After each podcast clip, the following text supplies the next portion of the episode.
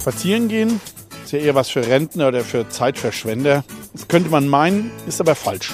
Spazieren gehen liegt im Trend nicht nur im Grünen, sondern gerade in der Stadt. Wer Mainz wirklich kennenlernen will, der nimmt sich Zeit und erkundet Straßen, Gassen und Plätze zu Fuß. Warum Mainz so aussieht, wie es heute aussieht, die VRM-Hörspaziergänge erzählen es. Und noch ein kurzer technischer Hinweis. Der Hörspaziergang kann jederzeit auch gestoppt werden. Hallo und willkommen zur 37. Folge der Hörspaziergänge durch Mainz, dem akustischen Ableger unserer AZ-Serie Stadtspaziergänge. Mein Name ist Michael Bermeitinger, Redakteur der Allgemeinen Zeitung und der Autor der Serie. Und wie immer steht mir meine Kollegin Theresa Eickhoff zur Seite, die unseren Podcast produziert. Passend zum Monat November drehen wir eine Runde über den Mainzer Hauptfriedhof, doch auch wenn es so klingen mag, es wird ganz und gar keine graue Angelegenheit, denn der Aureus ist die stimmungsvollste grüne Oase unserer Stadt und mehr noch, der Hauptfriedhof ist ein Hort der Ruhe, der Besinnung und das Mainzer Geschichtsbuch der letzten 200 Jahre schlechthin. Es erzählt von alten Familien, großen Männern und Frauen, von Tragödien, Krieg und Elend und nebenbei öffnet sich auch noch ein kulturgeschichtliches Bilderbuch, ein faszinierendes Stück Mainz.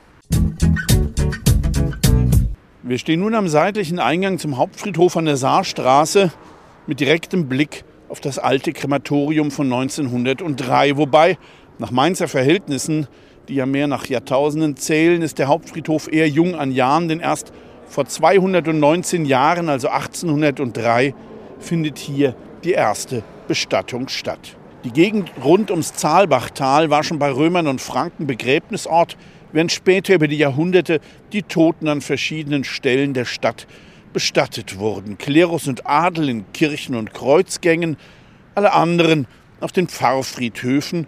Doch in der eingeschnürten Festungsstadt wurde selbst für die Toten der Platz irgendwann zu knapp, weshalb Napoleons Präfekt Jean-Bon de Saint-André die Anweisung gab, einen Kirchhof auf dem Aureusplatz außerhalb der Stadt einzurichten.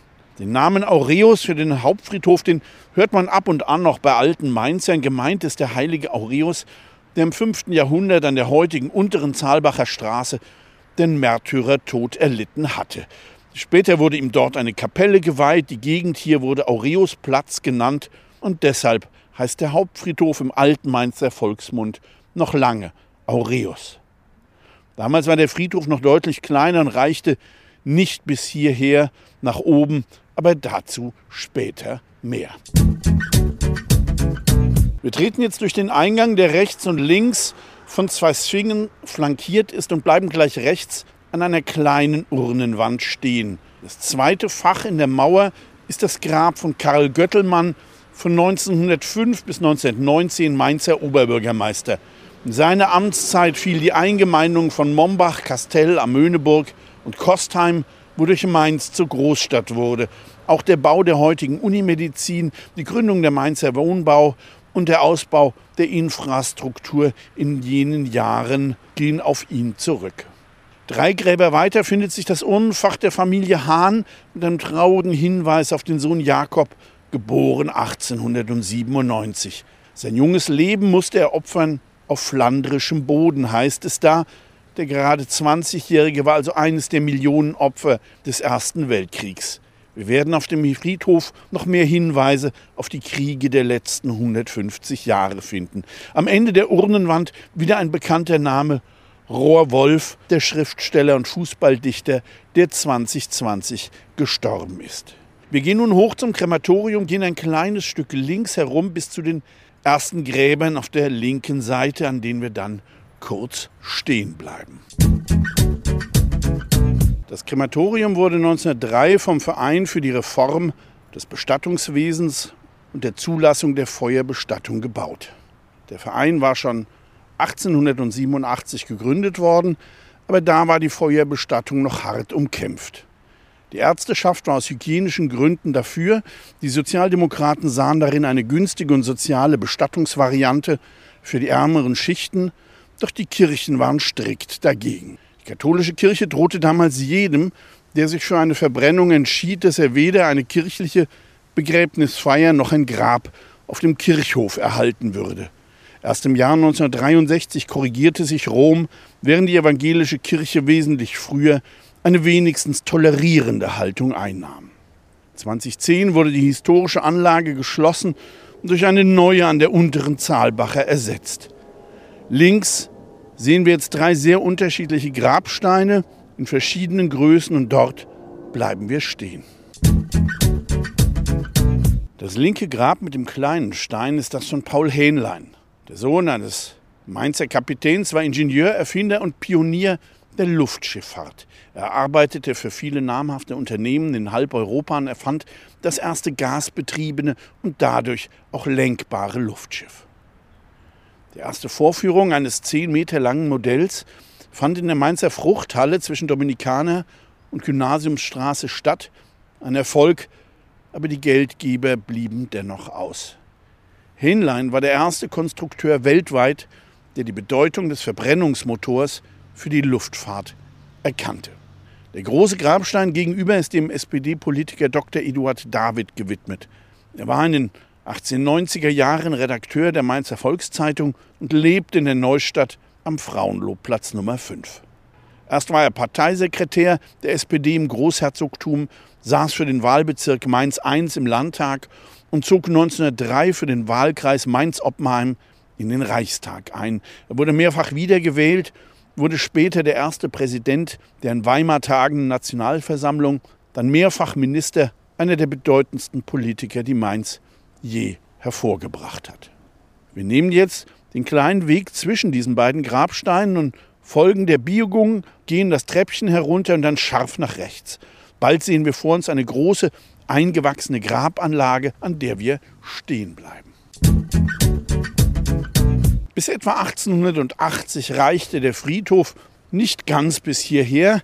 Erst dann wurde er vergrößert bis an den Bretzenheimer Bruchweg, die heutige Albert-Schweitzer-Straße. Bis dahin war die heute noch erhaltene Gruftenreihe unterhalb von uns die obere Begrenzung des Hauptfriedhofs. Die große Grabanlage, auf die wir jetzt gleich stoßen, stammt von 1915 und gehört der Familie Strecker, die seit 1874, also seit 148 Jahren, die Geschicke des Schott Musiksverlags lenkt und seit 1945 auch namhaft an der Mainzer Verlagsanstalt der heutigen VRM beteiligt ist. Hier an dieser Gruft bleiben wir kurz stehen und schauen sie uns an. In dieser Gruft ruhen unter anderem Geheimrat Ludwig Strecker, der den Verlag einst von Franz Schott übernommen hatte, und die Brüder Willi und Ludwig Strecker, die über Jahrzehnte bis weit nach dem Krieg die Verlagschefs waren. Die Grabanlage, die über ein Treppchen mit zwei flankierenden Steinpylonen erreicht wird, zeigt sich deutlich strenger als die Grabstätten des 19. Jahrhunderts, wenn auch das umlaufende Fries und das am Ende aufgeschwungene, in Voluten endende Dachgesims dem Ganzen dann doch etwas Leichtigkeit verleiht. Wir gehen jetzt ein paar Meter zurück und biegen dann links ab, gehen nach oben, passieren die Rückseite des Krematoriums und bleiben in einem links vom Weg alleinstehenden Grabmal stehen. Es gehört der Familie Cordi.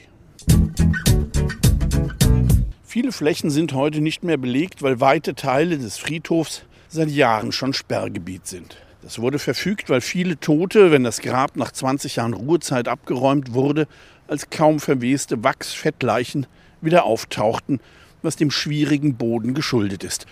Ein überaus gruseliger Anblick. So wurden 65 Prozent der Fläche gesperrt, wobei auf einem Teil wenigstens noch in teuren Grabkammersystemen eine Art Betonsarg bestattet werden durfte. Heute geht es günstiger in erdgefüllten Grabhöhlen.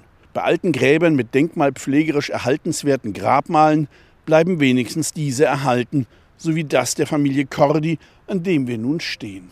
Dieses Grab stammt von 1882 und war eines der ersten nach der Erweiterung des Friedhofs. Georg Cordi, der dieses schöne Sandsteingrabmal mit Schriftgravur auf Marmorplatten zunächst für seine Mutter errichten ließ, war Kaufmann. Er betrieb laut dem Mainzer Adressbuch von 1909 eine Sattlerei und Reiseartikelhandlung in der Schöfferstraße 6. Es lohnt übrigens bei einigen solcher Grabmale aus alter Zeit einmal in damaligen Adressbüchern nach diesen Familien zu forschen. Welchen Berufen gingen sie nach? Wo haben sie gewohnt? Es lässt manchen Rückschluss zu.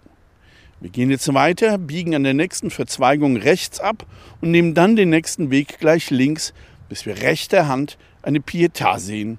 Dort bleiben wir kurz stehen. Gräber, die nach 100 oder mehr Jahren noch immer bestehen, sind Kaufgräber. In manchen werden auch heute noch Familienmitglieder beigesetzt, aber auch die anderen alten Gräber sonst sind durchaus gepflegt.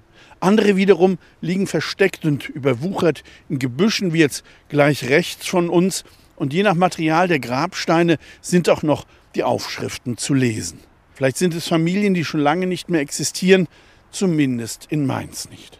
Andere Gräber hingegen sind vielleicht erst ein paar Jahre alt oder gar nur ein paar Monate und dennoch sind sie ungepflegt und verkrautet. Auch da fragt man sich, ob es keine Angehörigen gibt oder nur sehr weit weg und keiner da ist, der sich kümmert. Das ist schon bedrückend.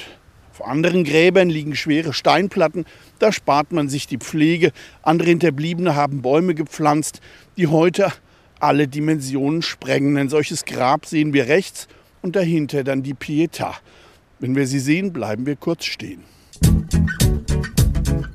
Eine Pietà, italienisch für Frömmigkeit und Mitleid, ist die Darstellung Marias als Schmerzensmutter, in deren Schoß der Leichnam des vom Kreuz abgenommenen Jesus Christus liegt.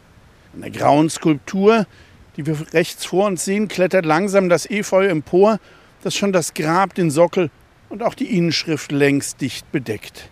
Eine anrührende Szenerie, gerade jetzt da im Hintergrund helles, buntes Herbstlaub leuchtet. Wenn wir nach links schauen, sehen wir im Hintergrund zwei große Gräber mit schwarzen Grabsteinen und goldenen Inschriften. Die vordere Ruhestätte ist die der Familie Winschermann, die einst in der Uferstraße 39 über Generationen hinweg eine Reederei und Spedition betrieb. Dahinter im Dreigiebelgrab liegt unter anderem Heinrich Parr, einst Schuhmachermeister in der Gaustraße 16. Wir gehen nun weiter und bleiben gleich hinter der nächsten Biegung nach links am zweiten Grab links stehen. Das ist die Ruhestätte der Familie Klein. Wer auf dem Hauptfriedhof spazieren geht, der wird immer auch ein Auge für die Natur haben. Und viele Menschen kommen immer wieder, weil sich kaum irgendwo der Wechsel der Jahreszeiten so schön zeigt, wie in dieser grünen Oase inmitten des städtischen Getriebes.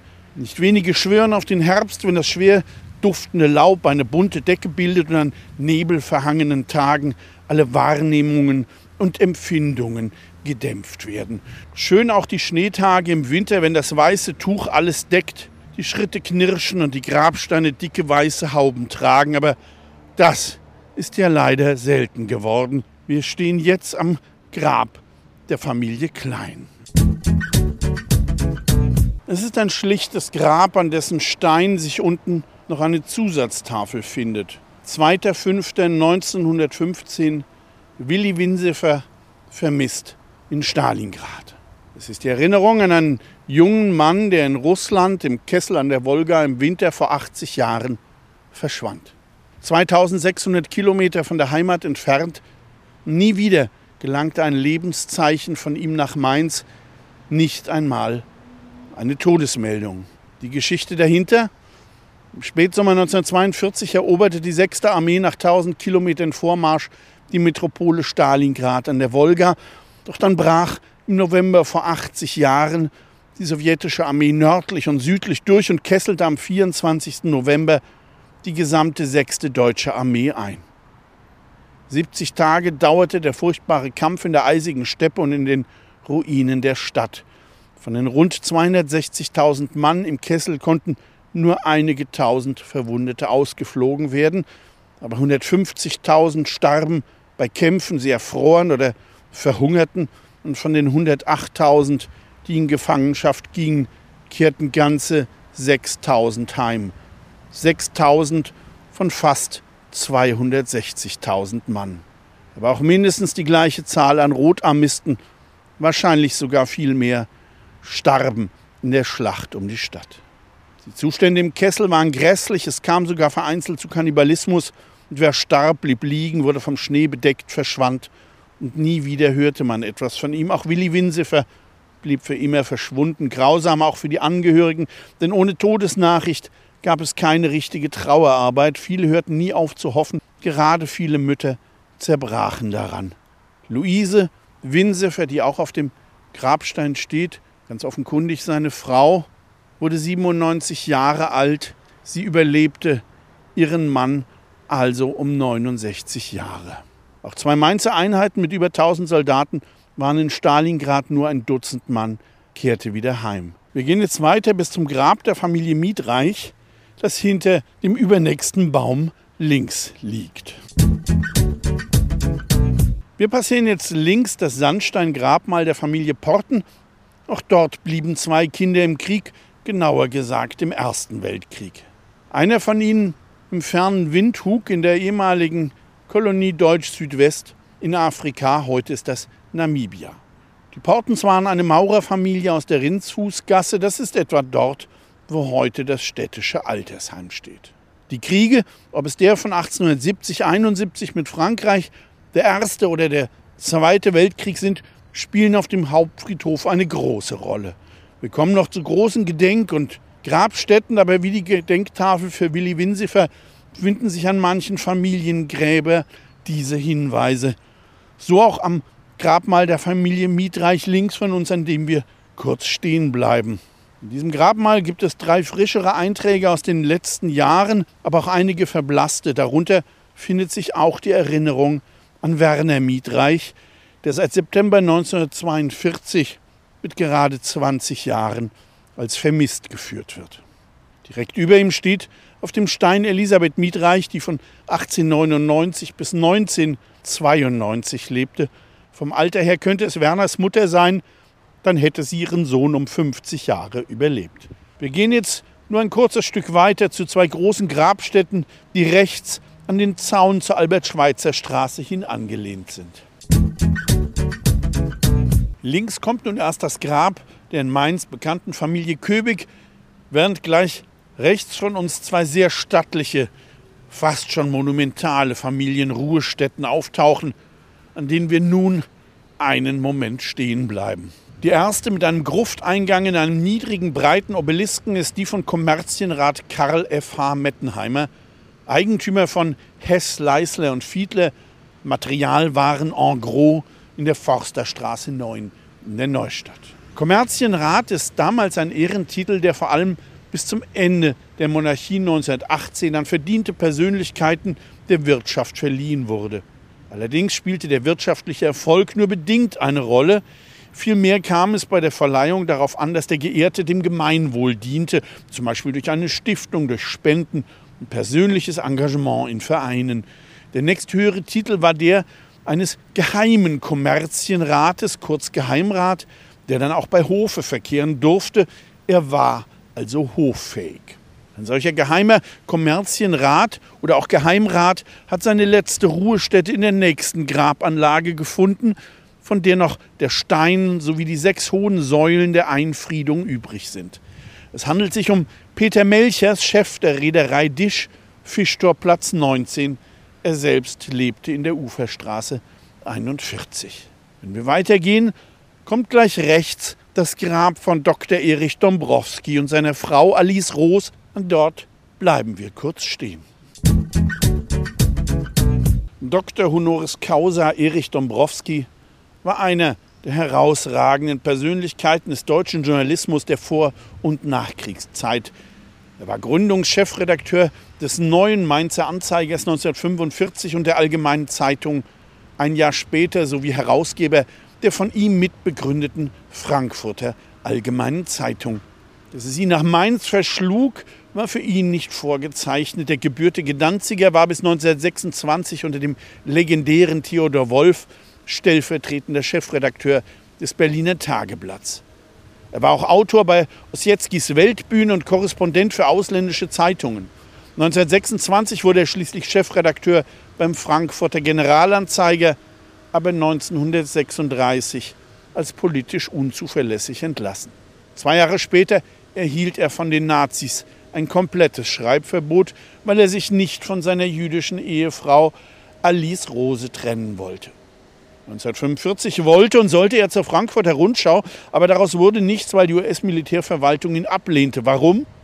Angeblich habe er zu wenig gegen die Nazis getan. Dieses absurde Urteil war aber ein Glück für die Mainzer Verlagsanstalt, die heutige VRM, die ihn im Sommer 1945 engagieren konnte. Dort wurde er Chefredakteur des neuen Mainzer Anzeigers, der erstmals am 26. Oktober 1945 als erste Mainzer Zeitung der Nachkriegszeit erschien und ein Jahr später auch der neuen Allgemeinen Zeitung Mainz. Diese wurde zu einem erfolgreichen überregionalen Blatt, bis aus ihr 1949 die Frankfurter Allgemeine hervorging. Dombrowski blieb Chefredakteur der Mainzer AZ und war zugleich Herausgeber und Leitartikler der FAZ. Er starb 1972 mit 90 Jahren. Wir gehen nun weiter. Rechter Hand kommt nun das komplett ummauerte und daher etwas befremdlich wirkende Grab der Familie Busse. Es wurde 1910 errichtet, als Töchterchen Elfriede im Alter von nur sieben Jahren verstarb. Es folgt die Begräbnisstätte von Hermann Hommel und Familie, schwedischer Vizekonsul und Fabrikant, Inhaber in der Werkzeugfabrik und Eisenwarenhandlung in der Franziskanerstraße. Sehr schön das von zwei Putten gehaltene Medaillon mit seiner Inschrift. Wir bleiben hier kurz stehen. Die Inschrift sagt, Mathilde Hommel aus dem mainzischen Kaufmannshause Johann Konrad Schäffer 1858 bis 1917 in 40-jährigem Eheglück ihres Hauses Krone. Hermann Hommel aus dem württembergischen Forsthause zu Buch, königlich schwedischer Vizekonsul und geheimer Kommerzienrat 1847 bis 1921. Aus der Erde Dunkelheiten auf zu Himmelslichter Höhe. Ich will euch wiedersehen und euer Herz soll sich freuen. Johannes 16, 22. Welch eine schöne Inschrift. Es kommen nun rechts die Gräber weiterer Unternehmer, wie etwa Kommerzienrat Karl Schmal, ebenfalls Werkzeugfabrikant, oder dann von Friedrich Listmann. Bevor wir auf der rechten Seite dann nach etwa 50 Metern die Grabanlage der Schwestern des Alice Frauenvereins erreichen. Dort treffen wir uns wieder und bleiben dort stehen. Mainzer Alice Frauenverein für Krankenpflege wurde 1870 gegründet. Namensgeberin war die junge Großherzogin Alice von Hessen-Darmstadt. Tochter der britischen Queen Victoria. Sie setzte sich sehr für Frauen ein, für Bildung, aber auch für neue Erwerbsmöglichkeiten, vor allem auch in der Krankenpflege. Die beliebte junge Großherzogin endete tragisch, als fünf ihrer sechs Kinder an Diphtherie erkrankten. Eine damals oft tödliche Infektion im Rachenraum pflegte die Großherzogin sie liebevoll, steckte sich aber selbst an und starb bald nach ihrer vierjährigen Tochter Marie mit nur 35 Jahren. Für die noch junge Alice Schwesternschaft war dann der deutsch-französische Krieg 1870-71 die erste große Bewährungsprobe. Damals war Mainz der größte deutsche Verbandsplatz für deutsche wie auch für französische Truppen. Aus den Alice-Schwestern wurde die DRK-Schwesternschaft, auf die das Mainzer Alice-Krankenhaus an der Steig in der Oberstadt zurückgeht. 1906 wurde zunächst das Aliceheim der DRK-Schwestern gegründet, ein Jahr später das Krankenhaus, das bis 1981 in Betrieb war. Heute ist dort das DRK-Schmerzzentrum. Zwei Gräber weiter folgt wieder ein Familiengrab, diesmal das der Familie Strempel. Es liegt auf der rechten Seite. Wir treffen uns dort und bleiben kurz stehen. Wir stehen jetzt an der Grabanlage der Familie Strempel. Das bekannteste Familienmitglied der Strempels ist der einstige Caritas-Direktor Monsignore und geistlicher Rat Alois Strempel.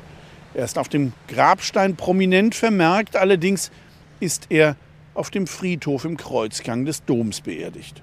Um ihn rankt sich eine spannende Geschichte, mehr sogar ein Krimi, der Mitte der 20er Jahre seinen Anfang nahm. Gottesmann Strempel war 1925 im Auftrag einer einfachen rheinhessischen Familie in die USA gereist, um ihr dort eine zig Millionen Dollar Erbschaft eines Verwandten zu sichern. Doch seine Mission blieb erfolglos, angeblich. Dafür hatte er nach seiner Rückkehr aus den USA selbst plötzlich viel Geld, zog mit seiner Mutter ins Nobelhotel Hof von Holland an der Rheinstraße, leistete sich Auto und Chauffeur organisierte für die Rettung des Doms Unsummen und auch das Caritashaus an der Dagobertstraße konnte gebaut werden. Alois Strempel selbst bewohnte später eine schöne Oberstadtvilla an der Ritterstraße, Ecke Drususwall. Kein Wunder, dass die rheinhessische Familie glaubte, dass sie von ihm betrogen worden sei. Über ein Jahrzehnt prozessierten sie gegen ihn. Selbst Göring wurde damals eingeschaltet, aber 1944 starb Strempel. 1949 berichtete das damals noch junge Nachrichtenmagazin Der Spiegel in einer großen Geschichte über den Fall Strempel, aber dann wurde es still darum. Wir gehen jetzt gerade mal eine Grablage weiter. Dort findet sich die letzte Ruhestätte der Familien Klenk mit dem Unternehmer Hans Klenk, dem Firmengründer von Hakle. Die Ludwigsburger hatte als erste eine 1000 Blatt Klopapierrolle auf den Markt gebracht in den 20ern und verlegte in den 1930ern seine Firma nach Mainz auf die Ingelheimer Aue. Hakle war lange Zeit das größte Unternehmen für Hygienepapier in der damaligen europäischen Wirtschaftsgemeinschaft nach dem Krieg und auch das innovativste. 1959 produzierte Hakle als erstes Unternehmen das weiche Tissuepapier 1972 dreilagig, dann kam Hakle Feucht, immer war man Vorreiter. Später wurde das Unternehmen verkauft und 1999 nach Düsseldorf verlegt. Wir gehen jetzt ein paar Schritte weiter bis zum Grab der Familie Schäfer auf der linken Seite mit einem schwarzen Stein und goldener Schrift. Schaut man sich die Jahreszahlen auf dem Grabstein der Familie Schäfer an, dann fällt einem natürlich sofort auf, dass das Kind der Familie, die kleine Hannelore, Ende 1945 mit gerade einmal zwölf Jahren verstorben ist.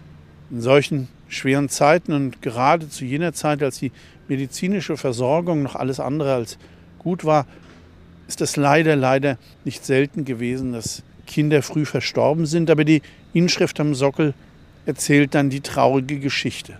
Hannelore, Opfer des Holztorschuleinsturzes. Es ist der Hinweis auf die schlimmste Mainzer Nachkriegstragödie, die sich am 13. November 1945 ereignete.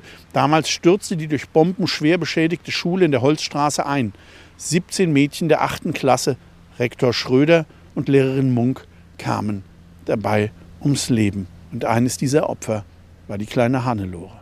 Wegen der Baufälligkeit waren bis auf zwei Klassen schon alle in die Neutorschule umquartiert. Nur eine siebte und eben diese achte Mädchenklasse waren noch dort, sollten aber auch bald umziehen. Doch dann kam der 13. November, über den mir einmal Margot Weber, ein Mädchen aus der siebten Klasse, erzählte, Sie hätte damals Unterricht im zweiten Stock des Flügels an der lauteren Straße gehabt, als es plötzlich begann, im Gebälk etwas zu knistern. Das wurde dann immer heftiger und als es begann zu krachen, da habe Lehrer Diemer geschrien, dass alle schnell raus sollten. Sie seien runtergerannt, rausgekommen, als hinter ihnen schon der ganze Flügel der Schule einstürzte.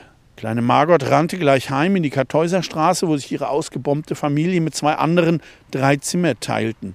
Margots Haare waren grau vom Staub, erinnerte sie sich, und als sie Frau Schäfer, der Mutter von Hannelore, begegnete, da fragte die nach ihrer Tochter. Hannelore wurde bei der beispiellosen Rettungsaktion, an der sich auch die französischen Besatzungssoldaten und US-Pioniere beteiligten, lebend gefunden, aber sie starb 17 Tage später. Margot Weber, das überlebende Mädchen von damals, erzählte bei unserer Begegnung vor ein paar Jahren, wie traurig sie damals war. Die Hannelore das war meine liebste Freundin. Seither wollte ich nie mehr eine Freundin haben. Wenn wir schräg nach rechts vorn schauen und dorthin gehen, dann sehen wir eine größere Grabanlage mit acht gleichen Grabsteinen und eine Erinnerungsstele. Dort liegen acht Klassenkameradinnen von Hannelore. Wir gehen jetzt weiter geradeaus, passieren den Zugang von der Schweizer Straße her und betreten das Gelände des in den 20er Jahren erbauten deutschen Ehrenhofs für die Opfer der Mainzer Regimenter und Bataillone im Ersten Weltkrieg. Vor der großen Gedenkhalle bleiben wir stehen. Bevor wir die wuchtige Gedächtnishalle erreichen, sehen wir rechts eine der zwei flankierenden Wände, auf denen jede einzelne Mainzer Einheit mit einer eigenen Tafel verewigt wurde. Das reicht von den heute noch bekannten 87ern aus der Eisgrube und den 88ern aus der Elisabethenkaserne bis zum Fußartillerieregiment Nummer 3 aus der GFZ und den 117ern aus der Alice-Kaserne am Goetheplatz. Nachgetragen wurden noch einzelne Wehrmachtsnachfolgeeinheiten aus dem Zweiten Weltkrieg. Wir stehen nun vor der großen Ehrenhalle und bleiben hier kurz stehen. Es waren insgesamt zehn Bataillone und Regimenter, die von Mainz aus in den Ersten Weltkrieg zogen. Und das zeigt deutlich, wie sehr die Stadt in der Kaiserzeit militärisch geprägt war. Allerdings war das Militär damals durchaus gern gesehen. Die bunten Uniformen gehörten zum Stadtbild und die Militärkapellen gaben gut besuchte Konzerte auf den Plätzen und in den Parks der Stadt. Wenn die Soldaten von der Kaiserparade auf dem großen Sand zurück in die Stadt marschierten, dann säumten tausende begeisterte Mainzer die Straßen.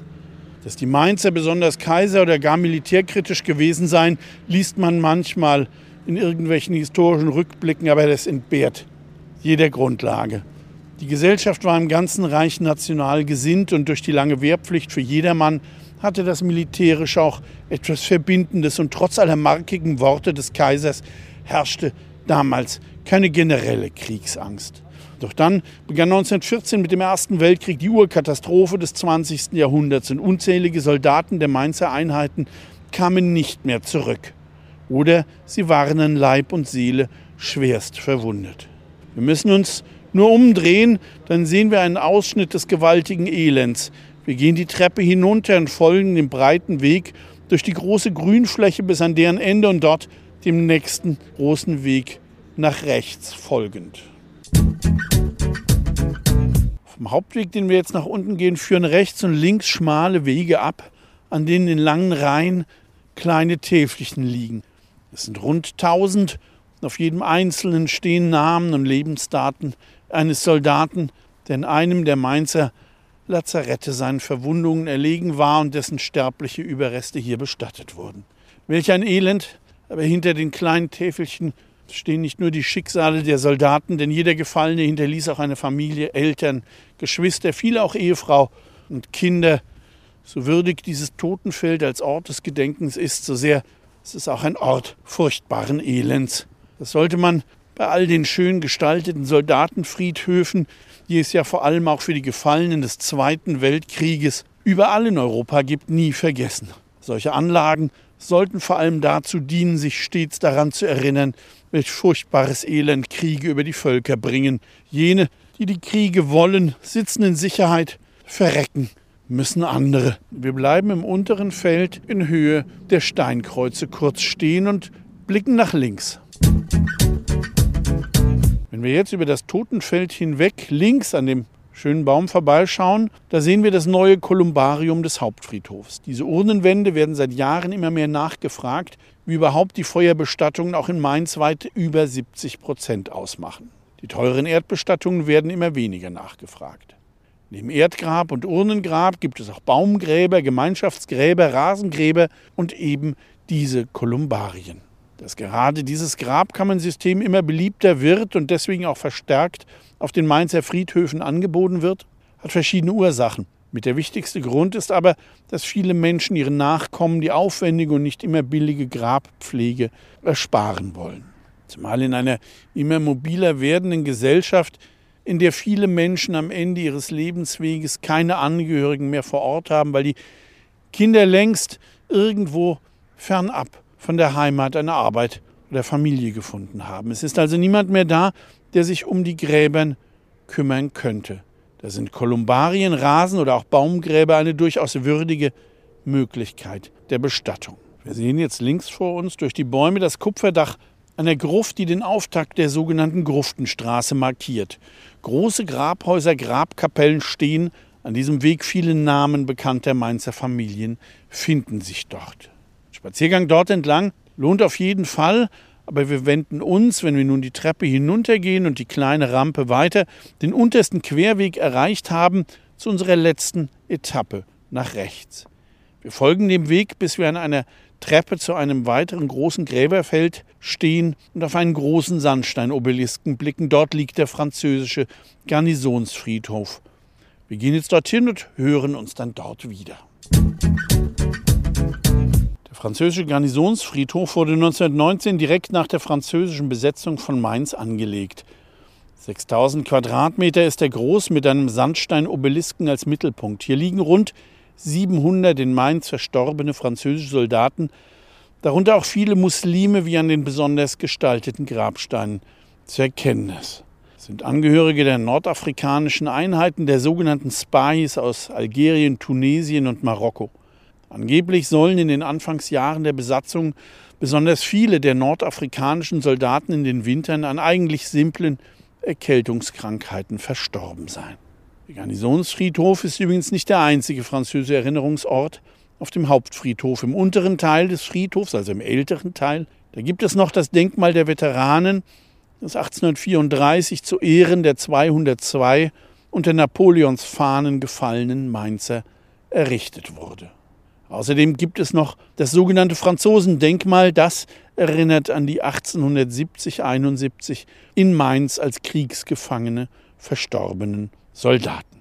Zu diesen Mahnmalen, zur Gruftenstraße und vielen anderen interessanten Grabstätten wird uns ein anderer Hörspaziergang zu einem späteren Zeitpunkt führen. Wir sind nun also am Ende unseres Rundgangs über den oberen Teil des Mainzer Hauptfriedhofs, der aber auch unabhängig unseres Podcasts immer für einen Spaziergang lohnt.